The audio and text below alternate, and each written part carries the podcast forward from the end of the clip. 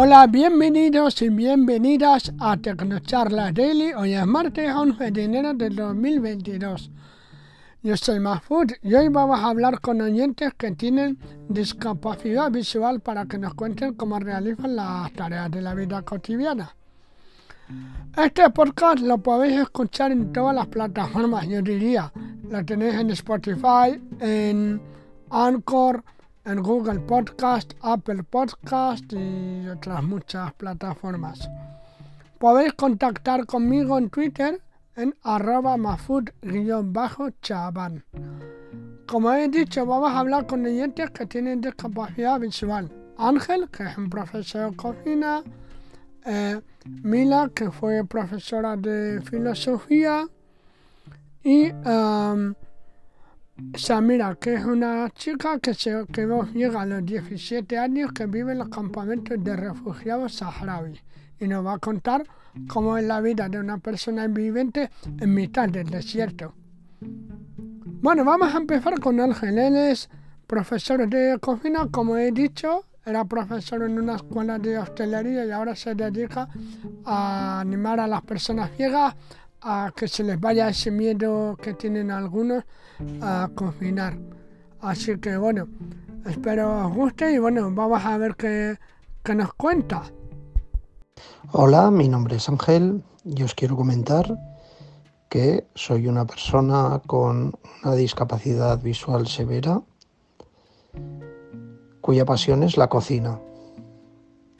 A través de esta pasión lo que he conseguido es que parte de las actividades cotidianas o todas las actividades cotidianas sean mucho más sencillas, simplificando todas esas trabas que nosotros nos ponemos y haciendo que algo que en principio puede resultar muy complicado para nosotros sea muy sencillo. En la cocina lo que hago es simplificar, quitar esos miedos pensar en cuál va a ser el resultado que voy a llevar a cabo y disfrutar desde el principio de la compra, del producto, etc. De esta forma me he obligado a viajar muchísimo más a través del proyecto Cocinar a Ciegas, he recorrido todo el territorio nacional y simplemente con el objetivo de disfrutar de aquello que te gusta, dejas de lado todos estos miedos. Algo que en principio podía resultar imposible se acaba convirtiendo en algo meramente ocasional. Viajar, andar en medios de transporte, que antes me daba muchísimo más miedo, pues ahora es un medio para llegar a un fin y de esta forma me da muchísima más libertad y muchas más posibilidades. Pues muchas gracias Ángel. Bueno, pues ahora vamos a escuchar a Mila. A ella la conozco desde el año 2004, cuando fuimos juntos a por nuestro primer perro guía. Y bueno, es un gran ejemplo para todos, aunque no les guste nada que diga esto, pero para mí sí. Así que bueno, vamos a ver qué nos cuenta Mila. Buenas, mi nombre es Mila, eh, tengo casi 46 años y soy ciega total. Eh, es verdad que mi enfermedad ha sido degenerativa, o sea que he visto y luego me he ido quedando ciega, pero llevo usando bastón desde los 16 años.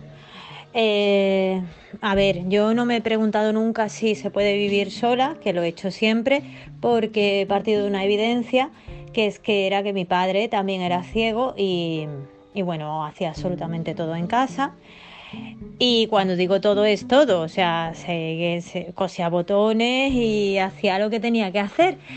Em, tengo dos tías también ciegas, una de ellas es ciego, ciega, y sorda, sordo ciega, vamos. Y ha tenido seis hijos y bueno, pues los ha criado ella dado que no podía contar con la ayuda del marido por diferentes motivos. El caso, os cuento mi propia experiencia, ya os digo que yo lo he tenido muy fácil en, en ese sentido, mirándolo desde ese punto de vista, porque vengo de una familia que no es para nada proteccionista ni he tenido que estar yo cuestionándome si una persona ciega puede, puede hacer las cosas, puede ser independiente, autónoma en la casa. Por supuesto, requiere de muchísimo orden, de muchísima estructuración, de muchísima fuerza de voluntad. No nos vamos a engañar. Entonces, pues esos tres requisitos son fundamentales. Em, yo, por ejemplo, pues para cocinar utilizo muchísimo el olfato. Y luego para clasificar la ropa utilizo el colorín, el detector de colores. Eh, luego tengo diferentes apartados para poner todas las cosas. La ropa, por ejemplo, sucia, tengo dos, dos bombos diferentes. En uno pongo la ropa clara y en otro la ropa oscura. Eh, luego, pues si tengo algo blanco, blanco nuclear, lo tengo en otro apartado. Es decir, que tengo muchísimos sitios para clasificar y luego te tienes que acordar de dónde va cada cosa. Y bueno, pues mm, no quiero alargarme más porque el tiempo es limitado. Un abrazo y mucho ánimo para todos, que sí se puede. Muchas gracias Mila por tu participación. Encantado de tenerte aquí, de haber escuchado tu testimonio, que es súper interesante. Y bueno, ahora vamos con la entrevista. Vamos a hablar con Samira. Ella es una joven saharaui de 26 años que vive en los campamentos de refugiados en Argelia. Ella y yo venimos de la misma zona, ahí, de la mitad del desierto. Y bueno, nos va a contar un poco cómo es la vida de una persona invidente allí donde no hay aceras, no hay carreteras, no hay manzanas o cuadras, como dirían en América Latina, y no hay absolutamente nada que facilite la orientación. Y nos va a contar cómo es la vida de una persona vieja, como he dicho. Y bueno, espero que os guste la entrevista. Muchísimas gracias, Samira, por venir al podcast. Hola, Mafud. Muy bien. ¿Y tú qué? ¿Qué tal? Yo muy bien, muy bien, muy bien. Te iba a hablar ya en árabe, pero no, aquí tenemos que hablar en español. Que bueno, pues, muchas gracias por venir al podcast, a Tecnocharla Daily. Eh, bueno, si te quieres presentar, eh, quién eres tú, dónde vives, que eso creo que es muy interesante. Tú y yo venimos de la misma zona y bueno, lo que quieras que sepan los oyentes de ti. Perfecto. Bueno, primero, gracias a Tecnocharlas Daily eh, por permitirme estar aquí esta noche. Y, y, nada, yo soy Samira, tengo 26 años y, soy saharaui, vivo en los campamentos de refugiados de, de Tinduf, en Argelia. Muy bien, bueno, tú has vivido muchos años en España y luego ya te fuiste a los campamentos de refugiados, hay al puro desierto. Dijiste, va, aquí es muy fácil orientarse, hay aceras, edificios, semáforos. Yo quiero orientarme de verdad. Me voy al desierto, que allí ni carretera, ni semáforos, ni aceras, ¿verdad? A orientarse con las rocas y la arena. ¿verdad? Exactamente. Eh, así mismo es Mafud. Yo estuve muchos años en España gracias al programa Vacaciones en Paz y luego gracias a otras cosas también, eh, que estuve un poco más de, de, lo normal por el tema de, de las revisiones médicas y esas cosas. Y pues nada, me vine aquí porque realmente es donde mejor estoy. No es el mejor sitio del mundo para, para una persona con discapacidad, con discapacidad visual.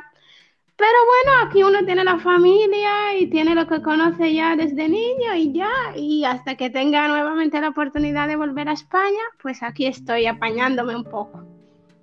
¿Quieres contar a la gente por qué te has quedado ciega o cuándo te quedaste ciega más bien?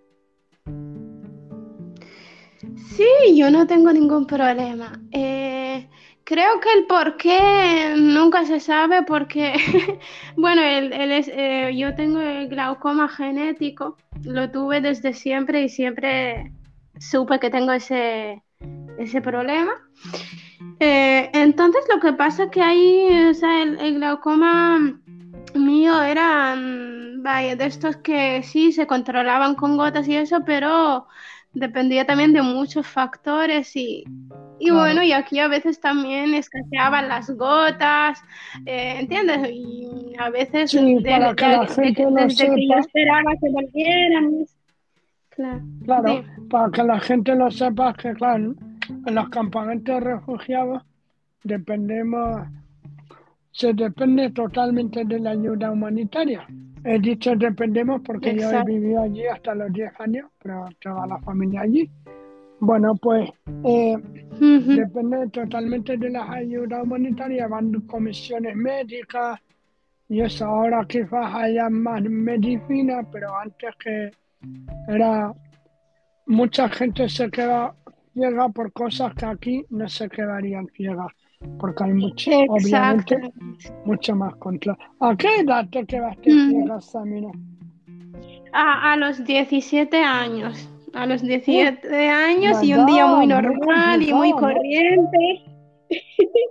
Aquí tendiendo la ropa y eso un poco un día muy normal, no me lo esperaba. Bueno, yo ya a esas alturas sí que me daba cuenta, ¿no? De que cuando me cansaba o, o cuando mm, forzaba la vista, entonces se me quedaba así todo borroso y eso, pero ya con un poco de descanso, pues volvía un poco, o sea, volvía mm, casi nítida, ¿no? Lo que se puede decir con un glaucoma.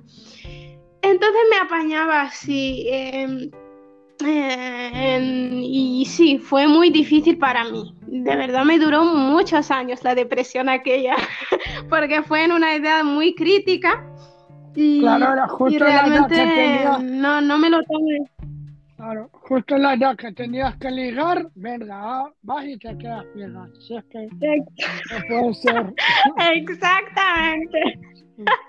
No, no, no podía ser. Y, y entonces, mm, también por, porque eso no era solo perder la vista, sino era en todos los ámbitos. Ah, no había un sitio que se adaptara a mí, aunque estaba la escuela de ciegos aquí. Y era, yo tenía en aquel tiempo, bueno, tenía y tengo mucha ilusión ¿no? por seguir estudiando y, y no, no, pasé unos años solamente por ver si Argelia me podía ver algún sitio para, para seguir estudiando como persona invidente y bueno, y un, un, un sinfín de cosas. Ya no era la ceguera solamente, sino todos mis sueños también se vinieron abajo. Claro, no, una, En una aquel edad entonces muy Sí, es una edad muy Sí, complicada sí, para exactamente. Bueno, pues eh, después que- así. mira, yo escuché un audio que me has mandado eh, y bueno, me había una cosa que, que decías que eh, al principio lo que hay es miedo. ¿A qué te referías con eso? Ajá. Me refiero al, al miedo, por ejemplo, en la cocina, a quemarse, que es nuestro gran miedo. Y, y de hecho lo que más se enseña, yo que estuve en la 11, es la seguridad para manejar el miedo. Ay, ay, para manejar el fuego. Entonces Vale, uno siempre tiene, tiene ese, sí, Exacto. Eh, uno, uno, o sea, a- aún viendo, uno siempre le teme al fuego. Imagínate si no ves. Le tienes todavía más miedo.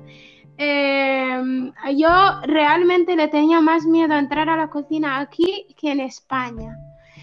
Porque es que la cocina aquí es un, un, eh, es que no tiene nada de acce- accesible. Bueno, ahora ya que estamos un poco mejor. Antiguamente las cocinas eran abajo, algunas, algunas veces un- uno de los hornillos no funcionaba y funcionaba otro y cosas así. Y en aquel, ¿sabes? Ahora estamos ya casi como Claro, allí Claro. las cocinas son de gas. Bueno, ahora no sé si habrá Exacto. eléctricas o no, pero cuando yo vivía Sí, hay, hay lo que no mucha gente se lo puede permitir. Aquí Claro. todavía seguimos con gas, por lo menos en la cocina de mi casa. todavía es con gas y afortunadamente tenemos ya el horno ya con corriente y eso, pero antiguamente, o sea, antiguamente no, hace cinco años. Ah, sí, decimos, Eh, era hasta hasta, hasta el horno. Claro, mira, hasta hace cinco años no había electricidad en los campamentos de refugiados. Exactamente. Los campamentos que yo conocí no tienen nada que ver. Yo llevo siete años sin ir, con lo cual cuando vaya Exacto. allí no va a ser como otro mundo, porque antes eh, eran solamente cocinas de gas apoyadas en el suelo y bueno, luego ya se ha modernizado mucho la cosa. Eh, Va a ser Mahfoud esos siete años que, que, que son nada, pero en el Sáhara van a ser como si hubieses hasta 20 años fuera de los campamentos y vuelto, que pues, Sí, todo, todo fue progresando muy deprisa y así estamos. Afortunadamente hay muchas más eh, posibilidades y eso, en todos los ámbitos. Afortunadamente gracias a, a todas las ayudas y gracias que la gente ha ido inventando poco a poco y eso, ha ido inventando y eso. Y Las escuelas de Entonces, el miedo- hasta hace 17 años Ajá. no, no había escuelas para ciegos. Tú cuando te quedaste ciega ya había. Pero yo me acuerdo de Sí, inaugurar la primera escuela en Layún, en Layún y, Ujú. y la de Smara, que son dos provincias. Allí no existe la educación integrada, es decir, ir a, a una escuela ordinaria con todo el mundo. Allí lo que existen son colegios para ciegos y a las Ujú. personas con baja visión sí que pueden ir a, a la integrada porque simplemente implica hacer las fotocopias más grandes y ya está. Y, y bueno, eh, Exacto.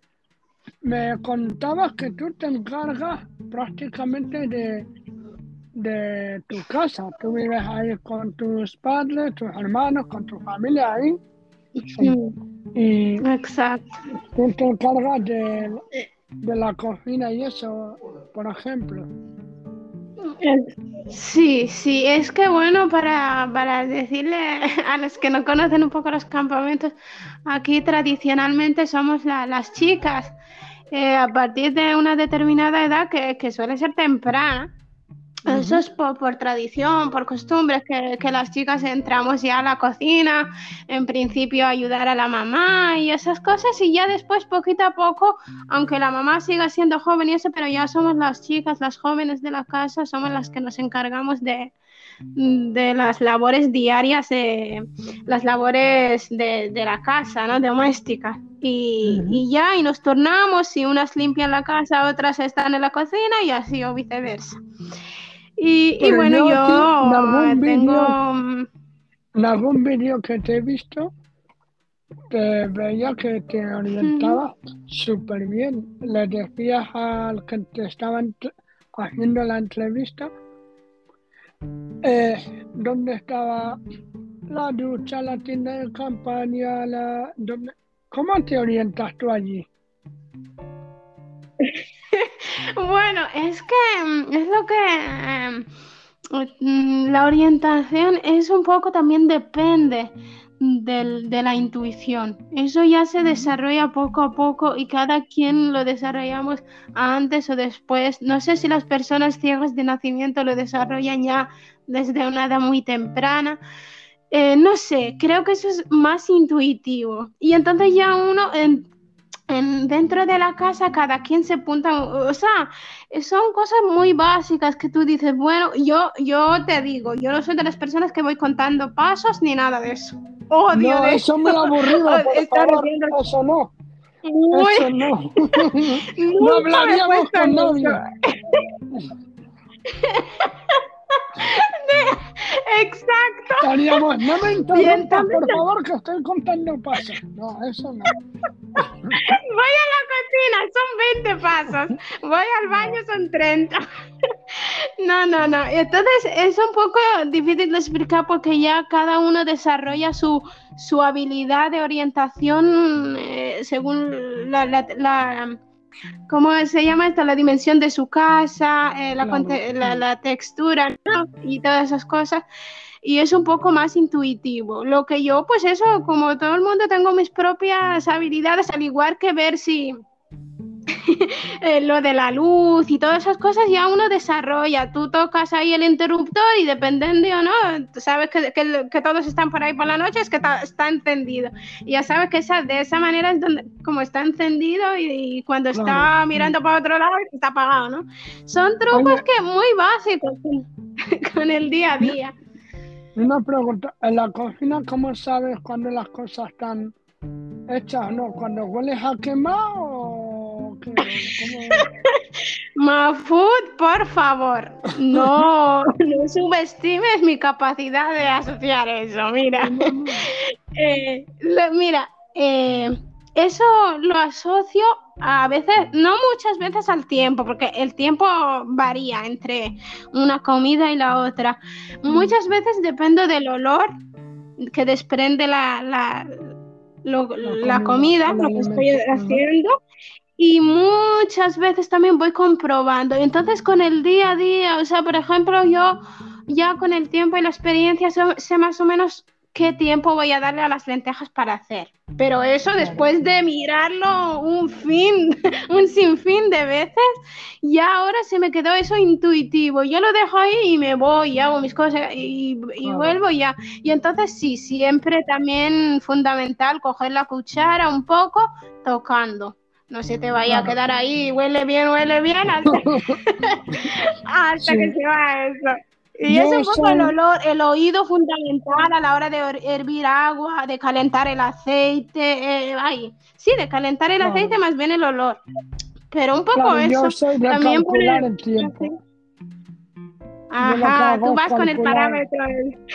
Sí, sí, sí, yo pongo todos los temporizadores y, o sea, y obviamente sí, eh, por el olor y el tacto ¿Y te va bien con el temporizador? Sí, porque depende de la intensidad del fuego, tú ya sabes que va, va a hacerse antes o se va a cocinar más tarde, lo que sea. a mí lo que me cuesta manejarme mucho es con el sonido. Hay personas que con el sonido, si están sufriendo cosas de esas, ya saben. Yo no, yo tiempo y olor. Eh, yo, yo, yo no, el tiempo prácticamente casi que no, no lo uso, ya pasé de usarlo. Eh, pero sí, yo más bien siempre con el tacto, aunque huelo, aunque con el sonido también a veces sé cómo está aquello pero siempre cerciorándome, con, porque a veces todo huele bien y cuando vienes a tocar eh, la zanahoria está dura como una piedra. Y, y, entonces un poco, eh, creo que el tacto es que tiene más protagonismo en todo eso, con mucho cuidado por, por supuesto. Y el miedo de que te comentaba antes, lo peor que te puede pasar en una cocina es que, es que vaya, te lleves una quemadura como, como le puede pasar a cualquier persona que venga. Por cierto. Claro, eso sí. Exactamente. y nada, yo, yo tuve mucho miedo y aparte todo el mundo intentaba impedírmelo también. No entres a la cocina. también hay que tener determinación en esa parte. Claro, yo siempre digo, ahora no sé cómo está el tema, ¿vale? Pero yo siempre digo que en el Sahara eh, las, personas ciegas tienen doble discapacidad por ser ciegos y por la sobreprotección social.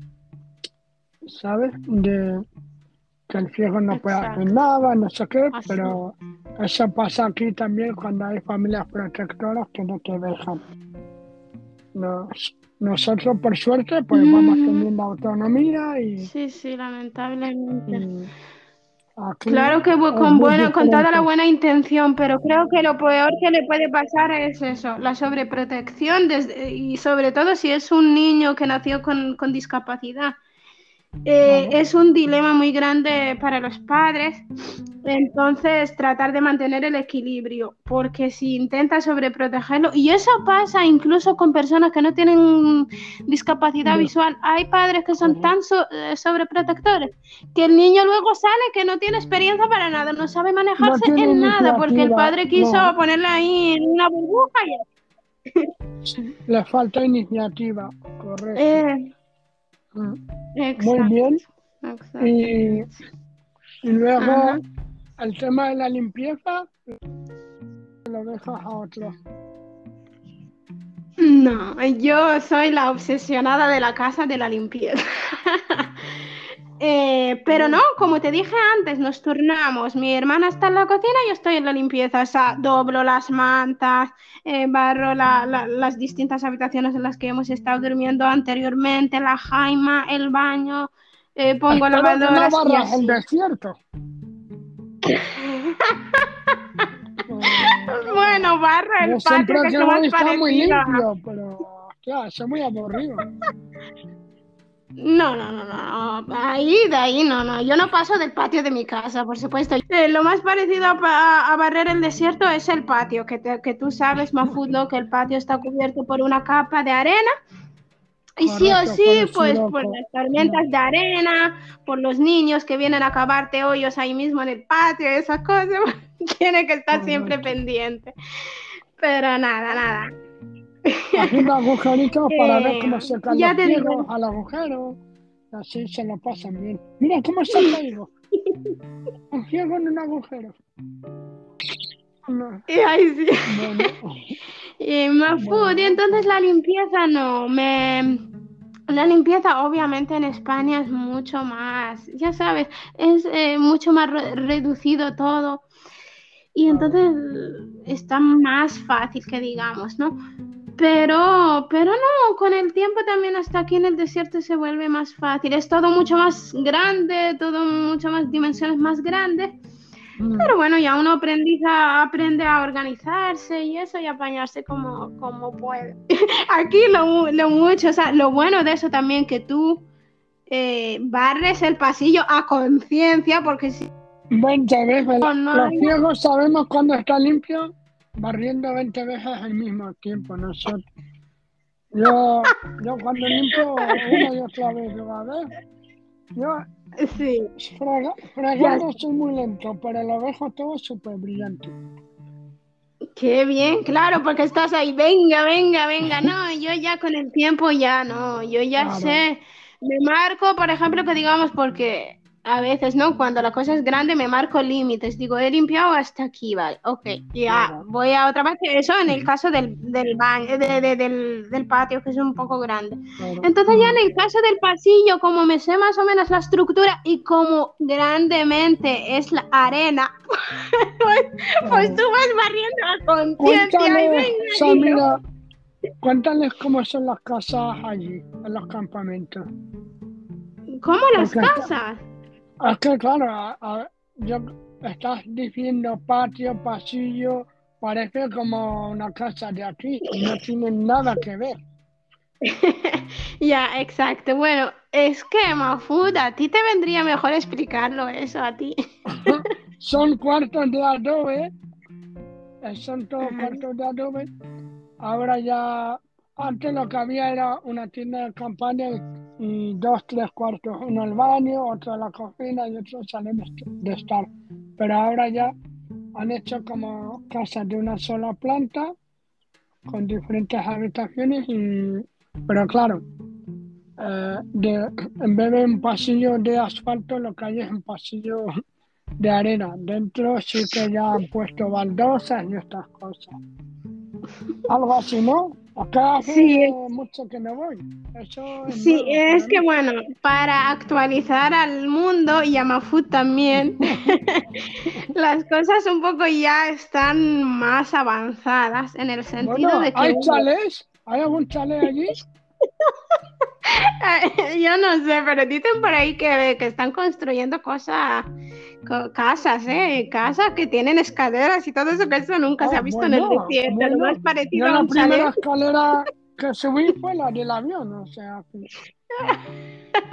Por eso que te digo que estamos en un avance, pero para actualizarte un poco, la gente ha empezado a unir un poco todo. Está un poco más parecido a una casa en una ciudad. Un poco, ¿no?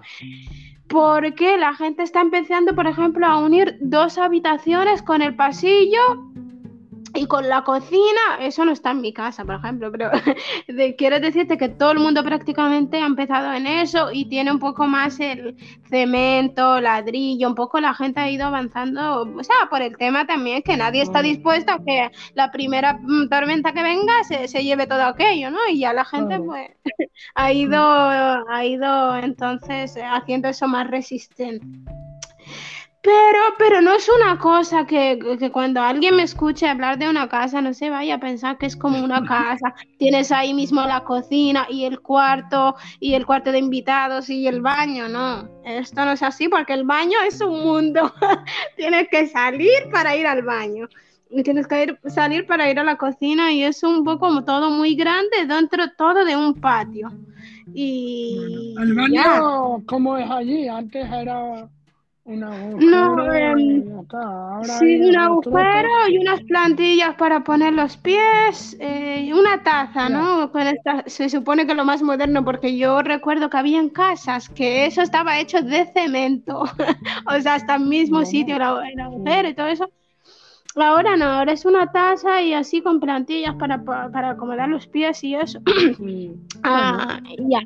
Pero bueno, Exacto. Pues muy bien, Samira. Y, y si te coge, si te coge y te abandona en medio del desierto, ¿cómo te orientas? ¿Cómo? Me quedo en el mismo sitio. Imagínate que te llevo, yo que sé, al mercado, al Marsa, al mercado. ¿Cómo te orientas allí? ¿Podrías no, es no, no, no. Es, en esa parte sí es, me estás poniendo en un sitio muy inaccesible. O sea, de ser un amigo muy capullo. Sí, sí, exactamente. El marzo eh, el mercado son un conjunto. Entonces, yo lo que haría en esta situación, lo mismo que haría estando en Valencia, que digamos, me desoriento, la primera persona que encuentro, mira, perdona, me, he desorientado, ¿podrías por favor eh, llevarme a tal, bueno, a tal daira, diríamos aquí? Sí, pueblo. Ajá, a, tal pueblo y ya está la gente, sí, sería el amigo sería capullo, pero la gente sería amable de llevarme, de, llevarme a donde, vaya, donde yo diría. Desde el punto que yo le he dicho que llegamos, es un mercado que está muy separado del pueblo, hasta el pueblo en sí lo que hay es pura arena, es como una gran playa interminable. Exacto, lo que yo te voy a decir una cosa más bueno, el, dime que yo tengo... carretera. Nada. Ah, te voy a decir una cosa que yo conozco a un primo mío que es totalmente ciego o sea, y casi de nacimiento, desde los dos años. Y él va al Marsa, bueno, el Marsa es el mercado este solo y va a todos los pueblos solo. Y va a, todos los sitios solo. Yo no sé cómo él se orienta. Se orienta, por supuesto, por el, por el sol. Eh, yo, la verdad, podría orientarme a ir a una casa determinada aquí en el pueblo a la tienda del pueblo, así. Pero a ir al Marsa yo ni, ni, no, ni loca ni quiero porque no. Yo cuando voy allí soy el ciego más. Exacto, además no hay un perro guía ni, ni el bastón te puede orientar en eso. No, es como, es como tú dices, o sea, imagínate que alguien te ponga así en una playa que estés solo y entonces puedes ir derecha, izquierda, adelante, detrás, a no ser que te, te venga el mar enfrente, puedes estar toda la vida así, porque es que no sabes. y así. No, hasta ahí no llega mi, orientación. ¿Algo más, que, ¿Algo más que quieras que sepan los oyentes? Que sepan de mí. no, una persona ciega. ¿Cómo estudian allí los ciegos? No, los ciegos lamentablemente aquí estudian lo que es muy básico, muy, ah, creo que hasta cuarto o quinto de primaria. Y ya está de ahí, ya, yo sé de muchos ciegos que ya está, quedaron ahí, se volvieron a sus casas y ya. Y los que tuvieron oportunidad, por supuesto, tuvieron quien les apoyara en toda la, trayectoria, pues sí, algunos salieron a España, algunos tuvieron la oportunidad de ir a Argelia mismo. Y yo intenté ir por esa vía, pero bueno, no se me fue, posible en ese momento. Supongo que ahora estarán las cosas un poco mejores, no, no tengo ni idea. Y, y eso, ¿Qué te pero gustaría estudiar, Samira? me gustaría estudiar derecho, por supuesto. Y si no, eh, psicología. Eh, por bien. si acaso. Pero no, lo mío es el derecho. Mm, Lo mío es el derecho. Muy y bien. siempre quise estudiarlo. Bueno, siempre quiero, vaya, quiero y estoy en ello para, para estudiarlo. Muy bien. Pues nada, que agradecerte un montón que hayas venido a Tecnocharla Daily, Samira. Eh, Muchas gracias a ti. una historia muy bonita y creo que, bueno, que dependiendo en dónde estamos, todo el mundo va, va a saber cómo se maneja una persona ciega en diferentes contextos. Hemos escuchado a un profesor de cocina, a una chica ciega con familiares ciegos y a Sí. Samira que se quedó ciega a los 17 años, con lo cual son tres historias muy diferentes y espero que os hayan espero que os hayan gustado. Oye, Samira, muchas gracias, ¿eh? A ti, Mafud. Nada, hasta la próxima entonces. Un abrazo, muchas gracias. Salam alaikum. Chao.